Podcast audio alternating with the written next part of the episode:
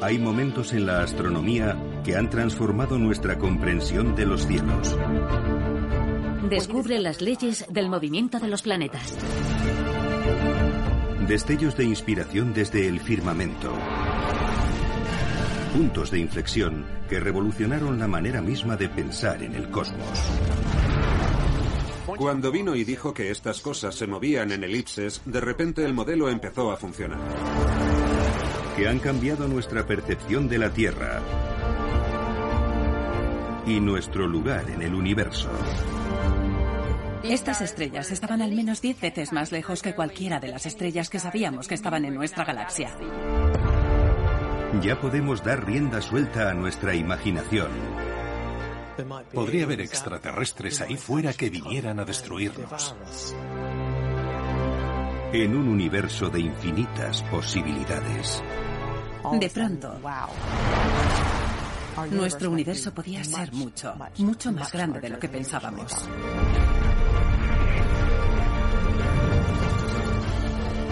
Esta es la historia de la obsesión de la humanidad por el cielo y del sentido del universo para nuestros antepasados. La historia de cómo pasamos de un mundo regido por seres sobrenaturales al cosmos descubierto por la astronomía científica. De cómo vemos otros mundos y buscamos el lugar que nos corresponde entre ellos. Esta es la historia de nuestros cielos ancestrales. Cielos ancestrales.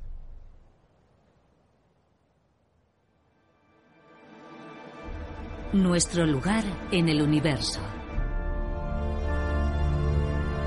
Con el paso de miles de años, dejamos de creer en un cosmos mitológico gobernado por seres sobrenaturales para concebir un universo racional regido por la ciencia y las matemáticas. Vimos cómo la Tierra, hasta entonces plana, se transformaba en esfera y dimos por sentado que era el centro de todo y a su alrededor orbitaban el Sol, la Luna, planetas y todas las estrellas del firmamento. Hasta que, en 1543, un astrónomo llamado Nicolás Copérnico planteó que era el Sol, y no la Tierra, el que estaba en el centro del cosmos. Aún así, en este nuevo modelo, todo seguía estando contenido en cristalinas esferas concéntricas. Aunque esta idea estaba a punto de desecharse.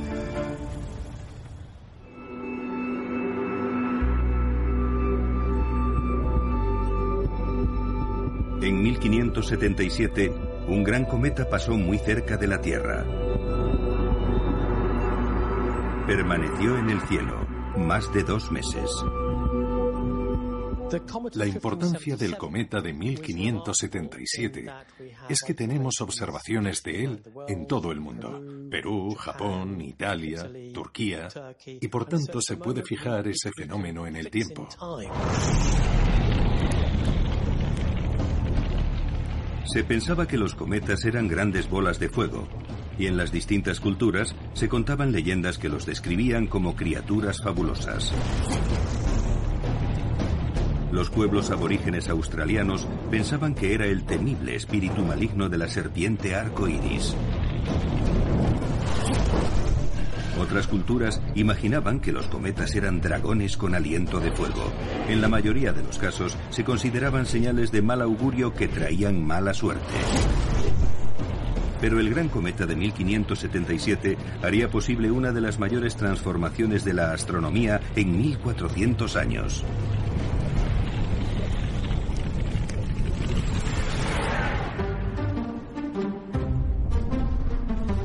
En el reino de Dinamarca, un hombre se sintió motivado para llevar la astronomía a una categoría superior. Observador heterodoxo del firmamento, llevaba una nariz de metal en sustitución de la auténtica que le habían cercenado en un duelo. Vivía en un castillo y hasta tenía su bufón particular. Aquel hombre se llamaba Tycho Brahe Tycho Brahe era el astrólogo del rey de Dinamarca. Y por tanto, la exigencia de precisión era máxima. En aquella época, astrología y astronomía todavía eran inseparables, y se pensaba que el conocimiento sobre el funcionamiento de los cielos ayudaba a predecir acontecimientos en la Tierra. Brahe necesitaba entender cómo funcionaba el universo para ser más preciso en sus predicciones astrológicas. De manera que también fue muy conocido como astrónomo. En astronomía, como en todo lo demás, Brahe no hacía las cosas a medias. Tycho Brahe establece el mayor observatorio del mundo en su isla de Ben. Creo que es el 1% del presupuesto operativo de la corona de Dinamarca lo que se destina a financiar la isla de Tycho. Con los fondos casi ilimitados que le brinda el rey de Dinamarca, Brahe se pone manos a la obra y llena su observatorio con los instrumentos astronómicos más avanzados de la época. Son instrumentos anteriores al telescopio. Construye sextantes y cuadrantes gigantescos cuyo manejo y el registro de los datos requieren el trabajo de varias personas. Los instrumentos que inventa le permiten medir con mayor precisión que nunca las posiciones de planetas y estrellas en el cielo nocturno. Pero a Brahe no le interesaban solamente los planetas y las estrellas. De hecho, se fijó en otra cosa que iba a cambiar para siempre nuestra percepción del universo.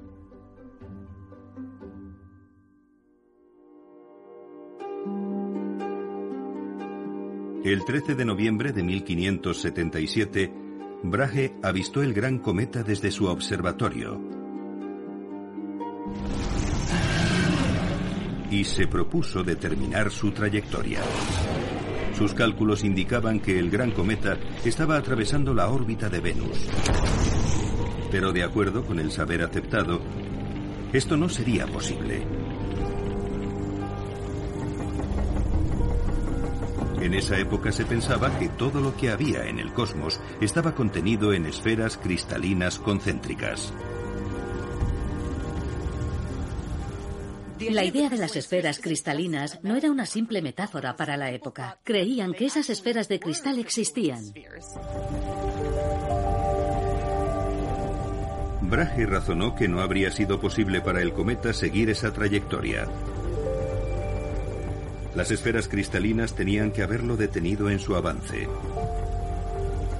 Se dio cuenta de que la única posibilidad de que el gran cometa siguiera esa trayectoria era que las esferas cristalinas no existían. En efecto, según la interpretación de Tico, hace añicos esas esferas cristalinas.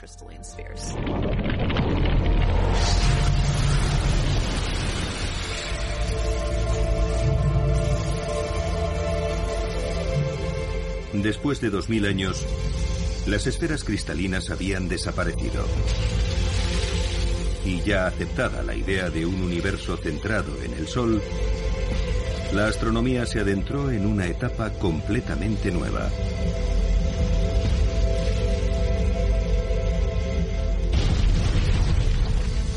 Sin embargo, aún persistía una idea ancestral. La creencia de que todo lo que había en el cielo se movía en círculos perfectos. Así fue hasta la llegada de un nuevo astrónomo.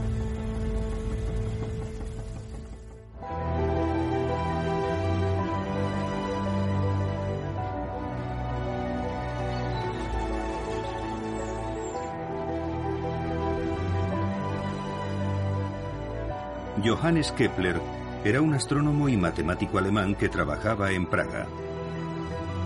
Haber presenciado de niño el gran cometa de 1577 le había motivado para estudiar astronomía. Kepler creía que Dios era el creador del universo y que observando los movimientos de las estrellas y los planetas se podía vislumbrar cómo discurriría el plan divino. Decidió que había que desechar toda la astrología clásica y medieval y empezar desde el principio con una astrología nueva y reformada que estuviera basada por completo en la observación empírica. La mayoría de los astrónomos aún pensaban que todo en el universo se movía en círculos perfectos.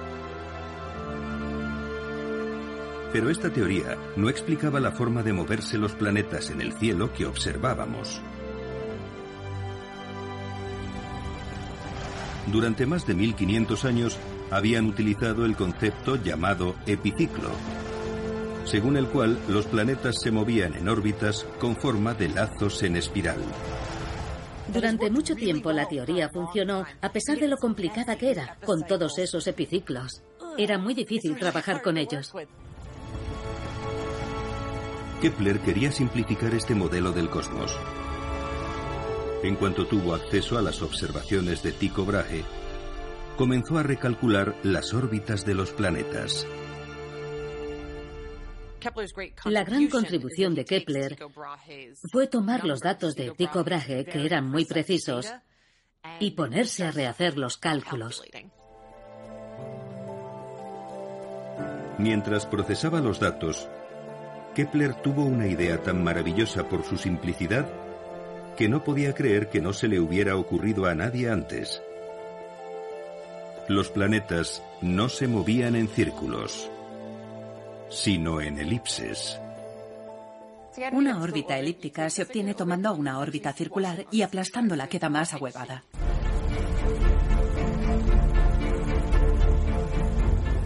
Supone un cambio tremendo. Los planetas no parecen realizar círculos exactos. Lo que descubre son las leyes del movimiento de los planetas. Cuando vino Kepler y dijo que se movían en elipses, de repente el modelo copernicano empezó a funcionar. Kepler publicó sus nuevas leyes del movimiento de los planetas en 1609 en un libro titulado Astronomía Nova. Había encontrado una explicación del movimiento de los planetas que le permitía prescindir de los epiciclos. Pero solo era una teoría. El hombre que iba a demostrarla definitivamente también sería el descubridor de la fuerza que mantenía el universo unido. Y se convertiría indiscutiblemente en el científico más famoso de todos los tiempos. En la Inglaterra del siglo XVII, un hombre llamado Isaac Newton se propuso reescribir todos los libros de texto publicados hasta la fecha. Era un genio que tocó con su dedo la filosofía, la ciencia y las matemáticas. Y hasta la alquimia. Se le recuerda como físico, astrónomo y matemático, pero en su época trabajaba en el contexto de la filosofía natural, que era una manera más holística de entender el universo. Newton era un hombre profundamente religioso que creía que la ciencia podía revelarnos el plan maestro de Dios para el universo. También era un innovador.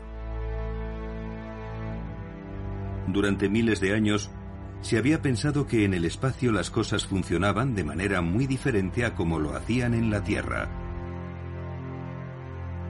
Pero Newton pensaba de otro modo. No solo descubre estas simples leyes que explican lo que sucede aquí, en la Tierra, sino otra cosa todavía más importante, que esas mismas leyes funcionan fuera de la Tierra. Isaac Newton sostiene que todo el universo se rige por una misma ley, la ley de la gravedad.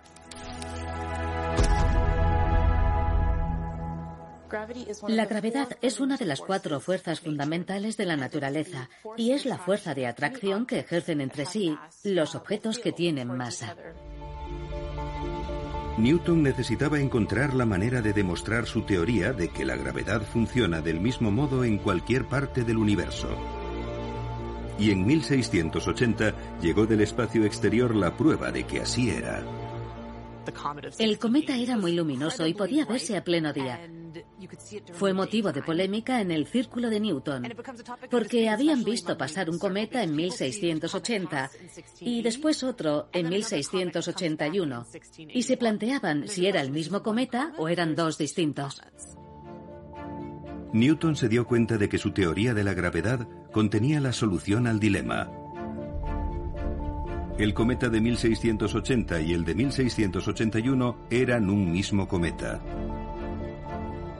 Y argumentó que habría recorrido todo el sistema solar antes de que la fuerza de gravedad del Sol lo obligara a regresar de nuevo. Comprenden que ha viajado alrededor del Sol y está regresando por el otro lado de su órbita. Newton comprendió que la gravedad del Sol había hecho que el cometa trazara una órbita elíptica a través del cosmos. Entonces la teoría de que los planetas se movían en órbitas elípticas también podría sustentarse en la fuerza de la gravedad. Supongamos que te lanzo una pelota, que sería un planeta recién formado con cierta velocidad inicial.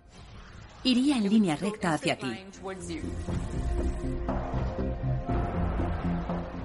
Pero si activamos una fuerza de atracción en el centro de la habitación, que sería la fuerza de la gravedad del Sol,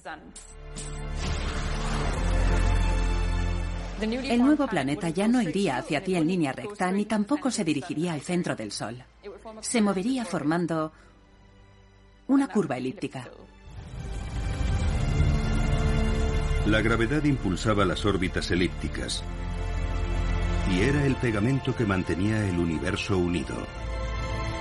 Por fin teníamos un modelo preciso de nuestro sistema solar. Bueno, casi. Pero antes de ampliar un poco más nuestro conocimiento del firmamento, quedaba por resolver un problema en la Tierra.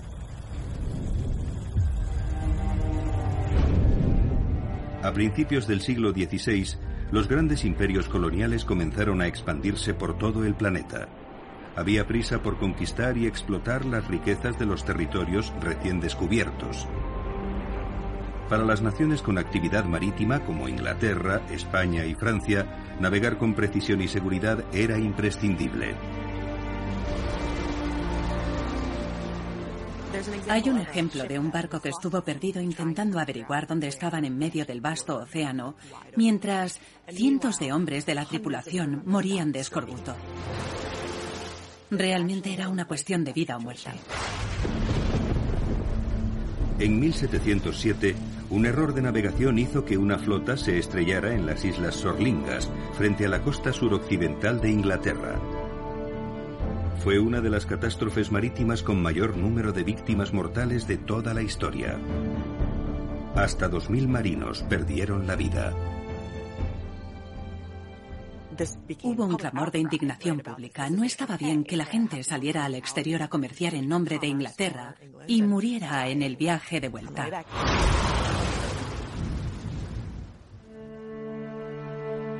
Aunque los navegantes podían utilizar el sol y las estrellas como brújula, no era suficiente para saber en qué dirección viajaban. Determinar su posición exacta era un problema. Guiándose por la estrella polar podían establecer la latitud, es decir, su posición norte o sur. De noche se mide la distancia desde el horizonte hasta la estrella polar y ese valor con una diferencia de un grado sería la latitud. Pero para señalar su posición exacta, los navegantes también necesitaban saber la longitud, su posición este u oeste. Esto era prácticamente imposible. Porque como la Tierra está rotando, no hay ninguna característica que te permita diferenciar el este del oeste, por lo que tienes que inventar una y establecer de manera arbitraria que en cierto lugar hay cero grados de longitud. Puedes hacerlo, pero en cuanto te alejas de ahí, se vuelve muy complicado saber exactamente en qué longitud estás. Ya en el siglo II a.C., el matemático griego Hiparco pensó que la respuesta estaba en el cielo. Planteó que si alguien pudiera comparar la hora solar en el lugar donde se encontraba en ese momento con la hora en el lugar de donde había partido, sería posible calcular su posición este u oeste. Aunque era una teoría sólida, tenía un problema. En los 2000 años transcurridos desde Hiparco, nadie había inventado un reloj capaz de funcionar con precisión en el mar. Durante gran parte de la historia, para medir el tiempo se utilizaba algún tipo de dispositivo parecido a un péndulo, y para que ese péndulo funcionara y se pudiera medir su balanceo constante, tenía que estar sobre una superficie estable que no se moviera. Al instalar un aparato así en un barco, que, como es sabido, se balancea con el vaivén de las olas, el movimiento del péndulo se vería afectado y era imposible medir el tiempo. Lo que hacía falta era otra clase de reloj, y no vendría de manos de un relojero, sino de un carpintero.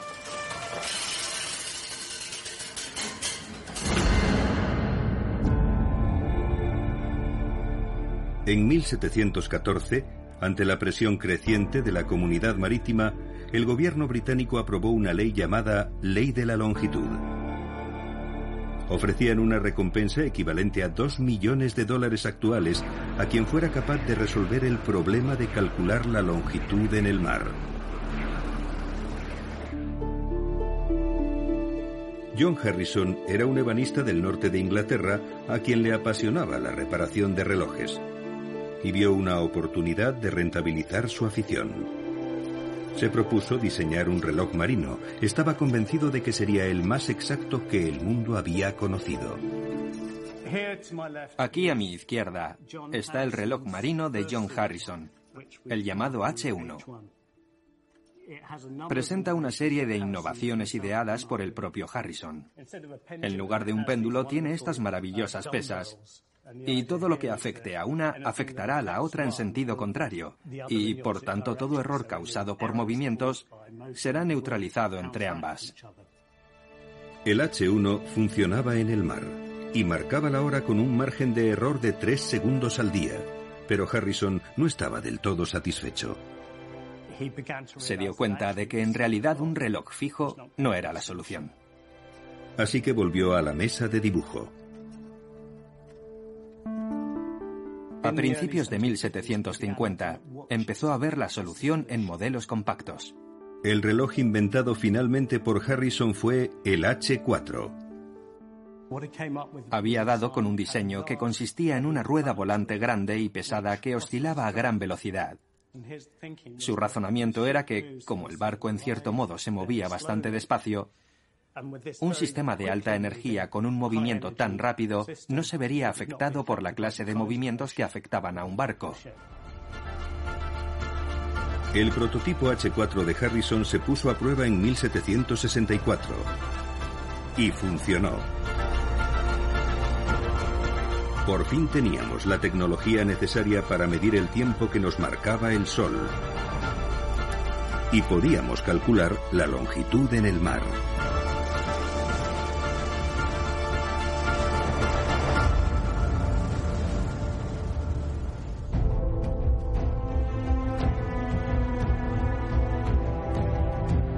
A mediados del siglo XVIII, además, la tecnología nos estaba ayudando a hacer grandes avances en astronomía. Desde la invención del telescopio, habíamos podido explorar cada vez más el cosmos. El telescopio es el primer instrumento científico que funciona como extensión de los sentidos humanos y a medida que el telescopio fue aumentando de precisión y tamaño, nos descubrió más y más cosas de nuestro sistema solar.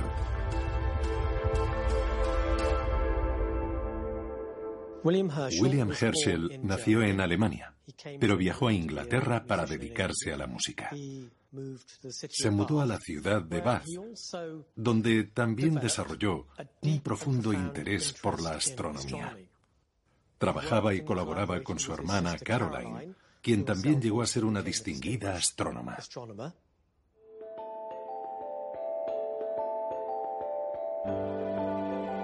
Los hermanos Herschel construyeron una serie de telescopios cada vez más potentes.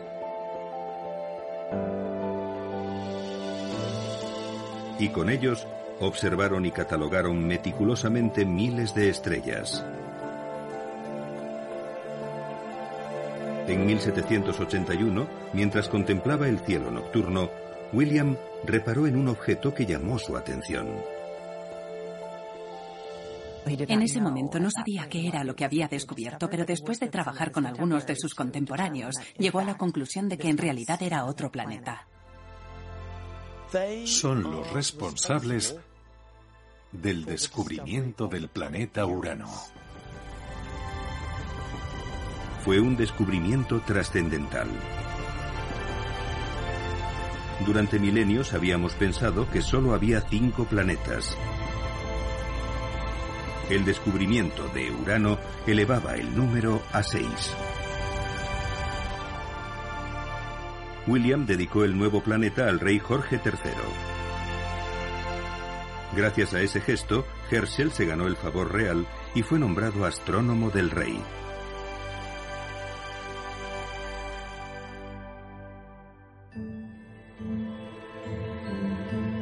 Lo que significaba que Herschel ya podía disponer de la libertad y fondos necesarios para construir telescopios mayores y mejores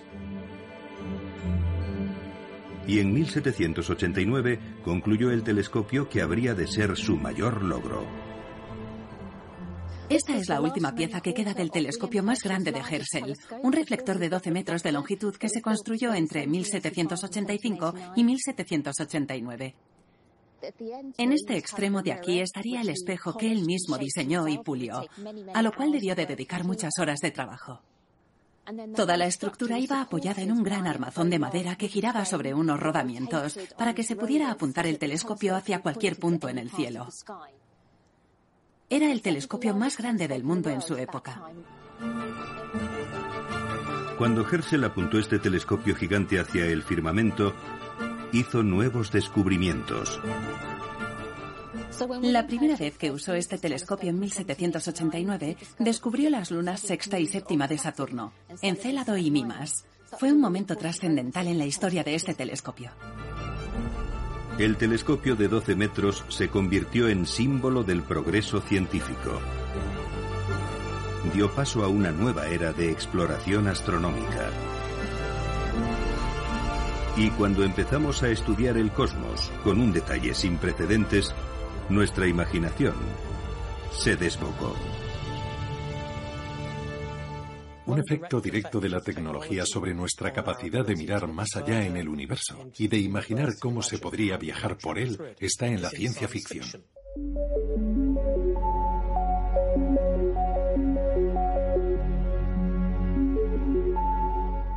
Su momento culminante llegó en el siglo XIX con Julio Verne. Verne era un escritor muy prolífico y muchas de sus obras contenían descripciones de tecnología realmente importantes.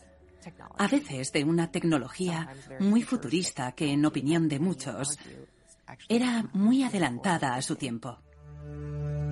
En 1865, Verne publicó su libro De la Tierra a la Luna. Julio Verne escribe sobre un club militar estadounidense en el siglo XIX donde se propone construir un arma gigante y enviar a tres de sus miembros al espacio que aterrizan en la Luna. Un silencio sobrecogedor pesaba sobre toda la escena. Y todo el mundo era consciente de que los audaces exploradores también estarían contando los segundos en el interior del proyectil. 38, 39, 40. ¡Fuego! Aunque era una obra de ficción, la novela de Verne sirvió de inspiración a científicos de todo el mundo. Lo importante de la novela es que está muy bien documentada. Julio Verne hace el trabajo preliminar de explicar el tipo de impulso que haría falta, la clase de materiales que se necesitarían para hacerlo posible. Sus cálculos eran tan precisos que por primera vez la idea de enviar un ser humano al espacio sonaba plausible.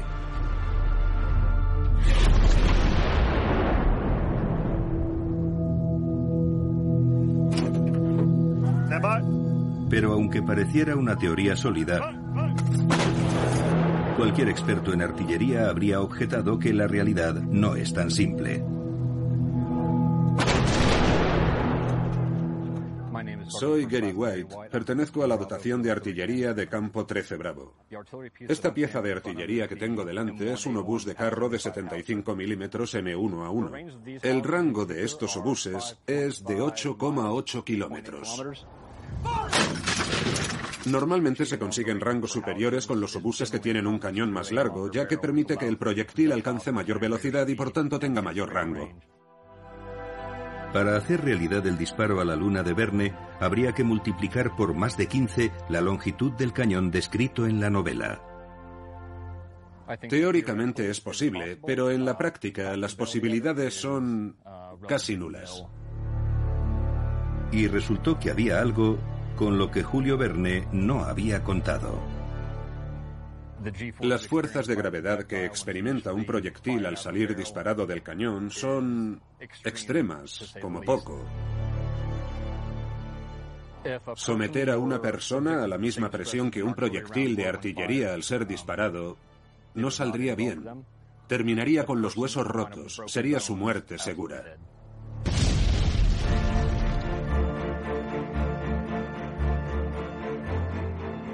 El sueño de Verne de enviar personas a la Luna quedaría firmemente instalado en el reino de la ciencia ficción. Al menos de momento. Pero las compuertas de la imaginación popular se habían abierto. Y una multitud de escritores y pensadores empezó a soñar con qué o incluso a quién se podría encontrar en el espacio.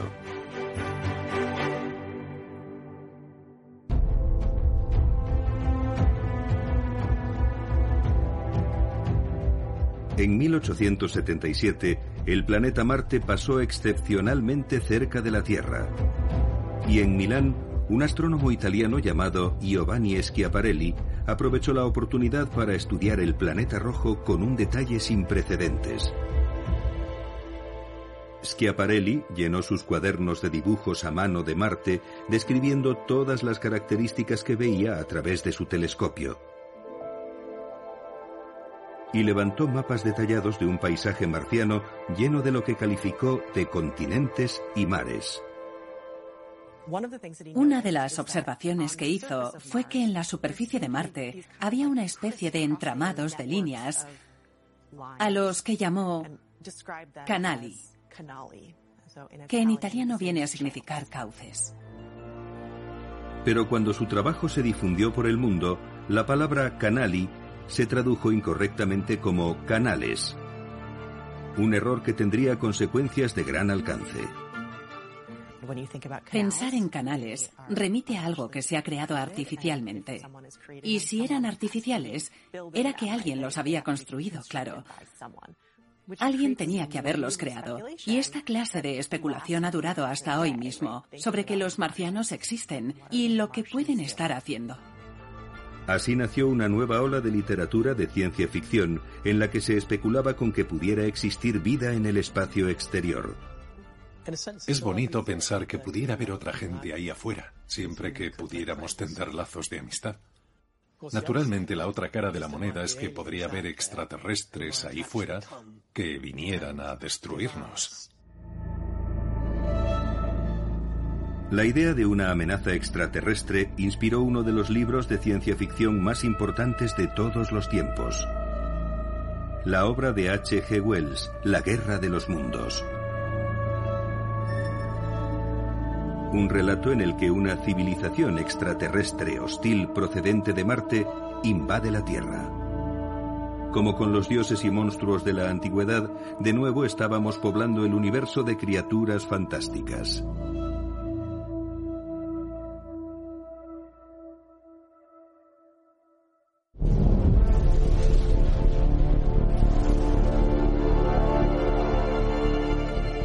A comienzos del siglo XX, ya sabíamos que nuestra galaxia de la Vía Láctea consistía en miles de millones de estrellas como nuestro propio Sol. Pero aún sabíamos muy poco sobre su forma y tamaño. En 1920 no sabíamos que el universo se extendía más allá de nuestra galaxia. Había un consenso general sobre que el universo consistía en la galaxia de la Vía Láctea y nada más. El propio Albert Einstein pensaba que el universo era finito y que todo lo que contenía siempre había estado en el mismo lugar.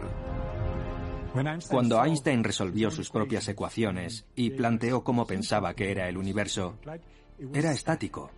Siempre había sido así. Pero la teoría de la mente científica más brillante de todos los tiempos estaba a punto de ser invalidada por un hombre que vestía hábitos. En la pequeña ciudad de Charleroi, en Bélgica, vivía un sacerdote católico llamado Georges Lemaitre. Había sido ordenado sacerdote en 1923, siete años después de que Einstein publicara su teoría de la relatividad general. Pero Lemaitre no solo era un hombre religioso, también era un hombre de ciencia. Lemaitre era un teórico, de modo que trabajaba con pluma y papel. Puso un gran empeño en explicar que la Biblia no era un libro astronómico.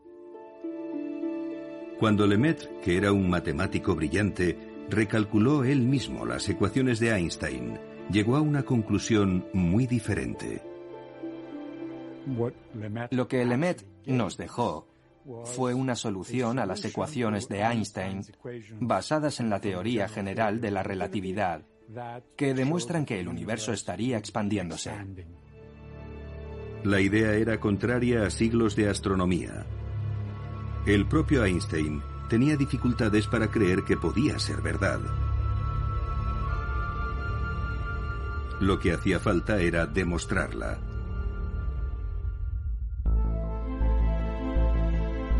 Edwin Hubble nació en Missouri en 1889. Era el clásico chico de Estados Unidos. Jugaba al baloncesto por Chicago y capitaneaba su equipo. Hablaba español. Estudió Derecho y más tarde decidió que quería ser astrónomo. Trabajó en Chicago en el observatorio de Yerkes, que era donde estaba el mayor telescopio refractor de la época, y allí hizo grandes observaciones. Después se trasladó a California, donde usó el telescopio de 100 pulgadas para llevar a cabo el resto de su trabajo.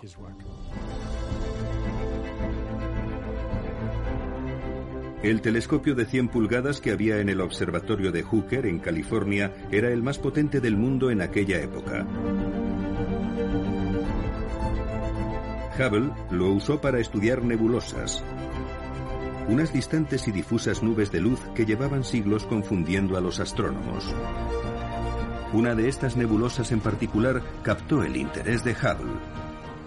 Por primera vez, gracias a la altísima resolución disponible, tomó imágenes de la nebulosa de Andrómeda. Hubble observó que la nebulosa de Andrómeda no era una nube de gas como se pensaba desde hacía mucho tiempo. En realidad era una colección inmensa de estrellas diferenciadas. Y estaba a punto de resolver el ancestral enigma de lo que Andrómeda era en realidad. En esa época, la mayoría de la gente pensaba que nuestra Vía Láctea era la única galaxia del universo y que Andrómeda formaba parte de ella. Hubo un gran debate sobre si esa nube de estrellas estaba dentro de nuestra galaxia o fuera de ella. Pero Hubble tenía otras ideas. Se propuso calcular la distancia a Andrómeda desde la Tierra y para ello usó una técnica muy parecida a la que empleamos actualmente para calcular la distancia a la que se encuentra un foco de luz observando su intensidad. Midiendo la intensidad del brillo de las estrellas de Andrómeda, Hubble logró determinar la distancia a la que estaba. Descubrió que esas estrellas estaban al menos 10 veces más lejos que cualquiera de las estrellas que sabíamos que estaban en nuestra galaxia. Fue un hallazgo increíble para la astronomía. Hubble comprendió que si había sistemas de estrellas fuera de la Vía Láctea, el universo era más grande que nuestra galaxia. Fue una revolución.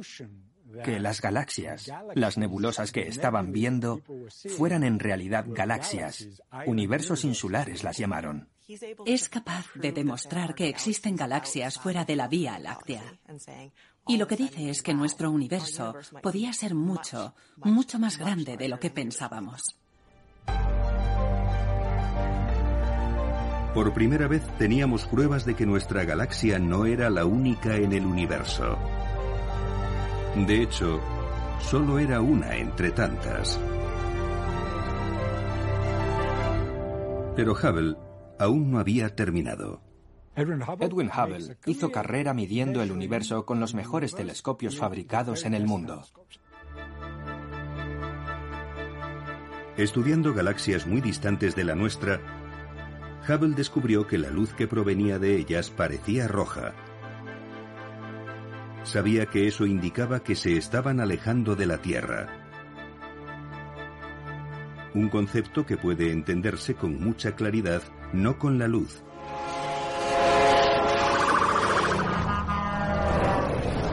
sino con el sonido.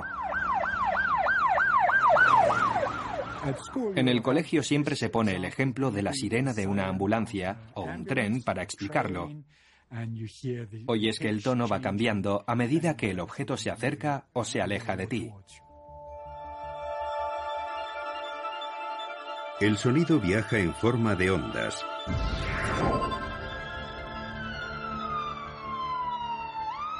Cuando una ambulancia se acerca a nosotros, la longitud de onda de la sirena se comprime. Pero cuando pasa junto a nosotros y se aleja, la longitud de onda se expande y el tono de la sirena va bajando a medida que la ambulancia se aleja en la distancia.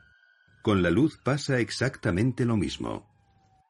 Pensamos en la luz como una onda con una sucesión de crestas y valles, y la distancia entre dos crestas la llamamos longitud de onda. La longitud de onda de la luz determina su color.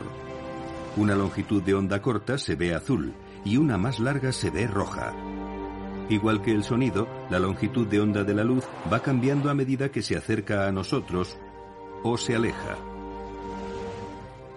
Tomemos por ejemplo una farola. Si uno echara a correr muy deprisa en dirección a una farola, la luz que verían sus ojos sería azul. Y si se alejara muy deprisa de ella, de espaldas, lógicamente, porque tendría que estar mirándola mientras se aleja, la vería más roja.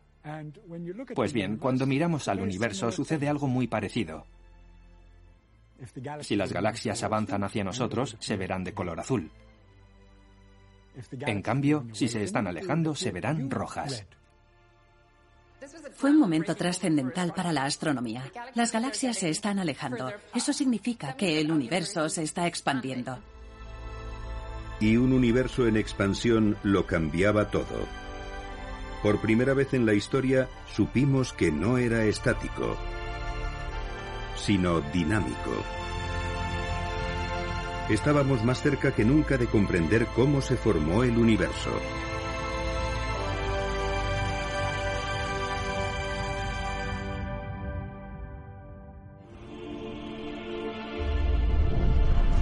En Bélgica, Georges Lemaitre estaba empezando a trabajar en su próxima gran idea. El hecho de que el universo se estuviera expandiendo era la prueba de que sus cálculos matemáticos eran correctos y los de Einstein estaban equivocados. Lemaitre era un hombre de ideas audaces. Después de demostrar que el universo se estaba expandiendo, creyó tener una teoría sobre cómo había surgido. Ante un universo que se está expandiendo, es natural preguntarse qué sucedería si diéramos marcha atrás al reloj. Si ahora estaba creciendo, entonces es que era más pequeño en el pasado. Lemaitre volvió a sus cálculos y analizó lo que sucedería retrocediendo en el tiempo más y más. Cuanto más retrocedes en el tiempo, ves que las cosas se vuelven cada vez más densas. Lemaitre dedujo que si se retrocedía lo suficiente, debió de haber un momento en que la densidad de la materia sería como un átomo. Y ese fue su punto de partida. En aquella época se pensaba que el átomo era la partícula más pequeña del universo.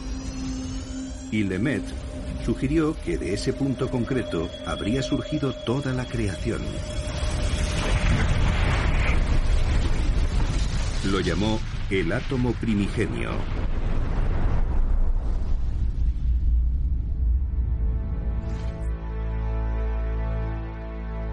Era una idea sumamente innovadora.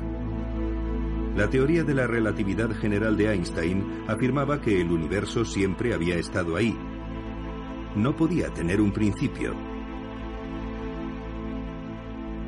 Pero Lemet proponía todo lo contrario, que el universo había surgido de un solo punto. En algún momento se expande, explota, estalla, se convierte en el universo que vemos ahora.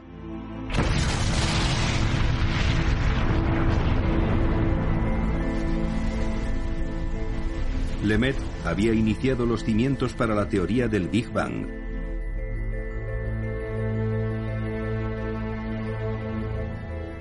Por primera vez, se nos ofrecía una historia de la creación que no se basaba en la mitología ni en la religión, sino en la ciencia.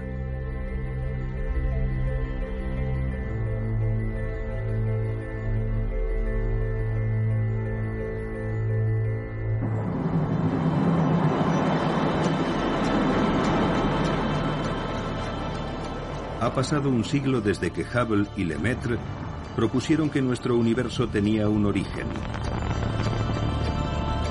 En ese tiempo hemos lanzado al espacio satélites y telescopios que nos están ayudando a ver mejor que nunca y a continuar el trabajo que ellos comenzaron. El telescopio espacial más famoso de todos lleva el nombre del propio Hubble.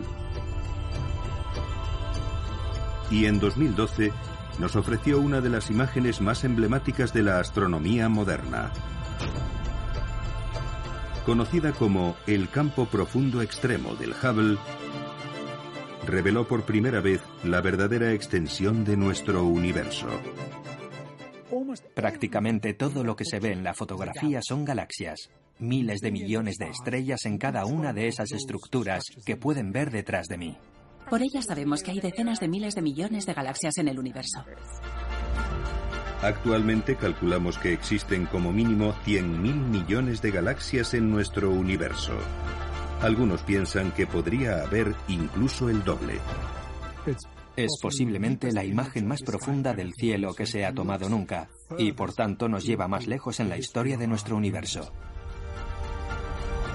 Y cuanto más lejos miramos en busca de más galaxias, más retrocedemos también en el tiempo, hasta los mismos confines del universo visible. Podemos observar la misma luz primigenia que emitió el universo. Lo llamamos radiación de fondo de microondas y es la energía remanente de lo que pensamos que fue el origen del universo. La radiación de fondo de microondas nos ha servido para calcular la antigüedad que puede tener el universo. Actualmente, según los astrónomos, la edad del universo estaría en torno a los 13.800 millones de años. Esto significa que en las imágenes más profundas que tenemos estaríamos viendo un universo que se creó hace 13.800 millones de años. Las nuevas tecnologías siguen mejorando nuestra observación y comprensión del universo. En 2019, finalmente logramos una imagen de algo que Albert Einstein fue el primero en predecir. Un agujero negro. Pero aún no hemos saciado nuestro afán de conocimiento.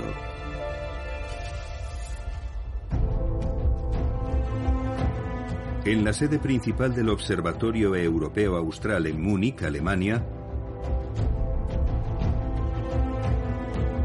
Jason Spairomilio se encarga de supervisar la construcción de varias partes del telescopio óptico más grande del mundo.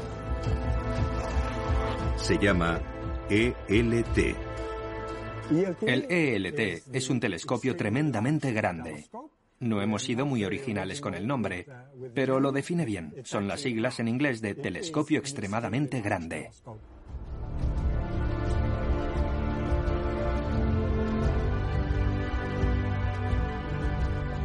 El ELT se está construyendo en la cima de un monte del desierto de Atacama, en Chile. Tienen previsto terminarlo en 2025. El diámetro es de 39 metros. En comparación, los mayores telescopios con los que trabajamos hoy tienen entre 8 y 10 metros de diámetro. Por tanto, va a suponer un salto gigantesco. Una vez construido, este telescopio captará 13 veces más luz que los más potentes en la actualidad. Y 100 millones de veces más luz de la que es capaz de captar el ojo humano.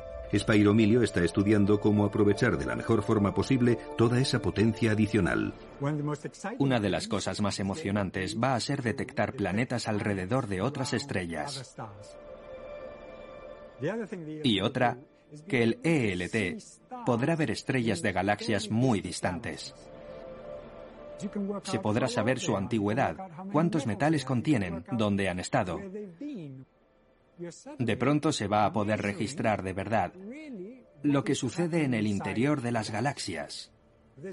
Es una máquina increíblemente potente que nos va a permitir profundizar aún más nuestra comprensión de por qué el universo es como es. Es muy emocionante. Tal vez cueste creer que hubo un tiempo en que pensábamos que la Tierra era plana.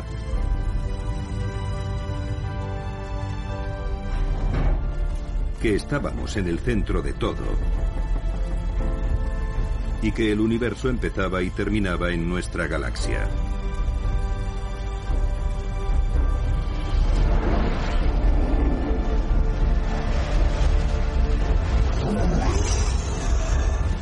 Durante milenios explicamos el firmamento a través de historias de dioses y monstruos.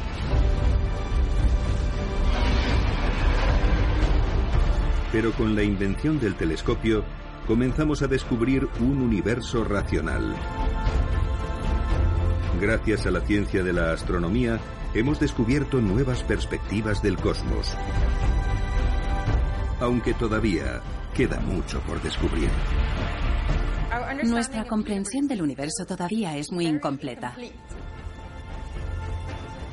Todo lo que sabemos de los planetas, las estrellas y los gases solo abarca el 5% del universo visible. El 95% restante sigue siendo en gran medida un misterio.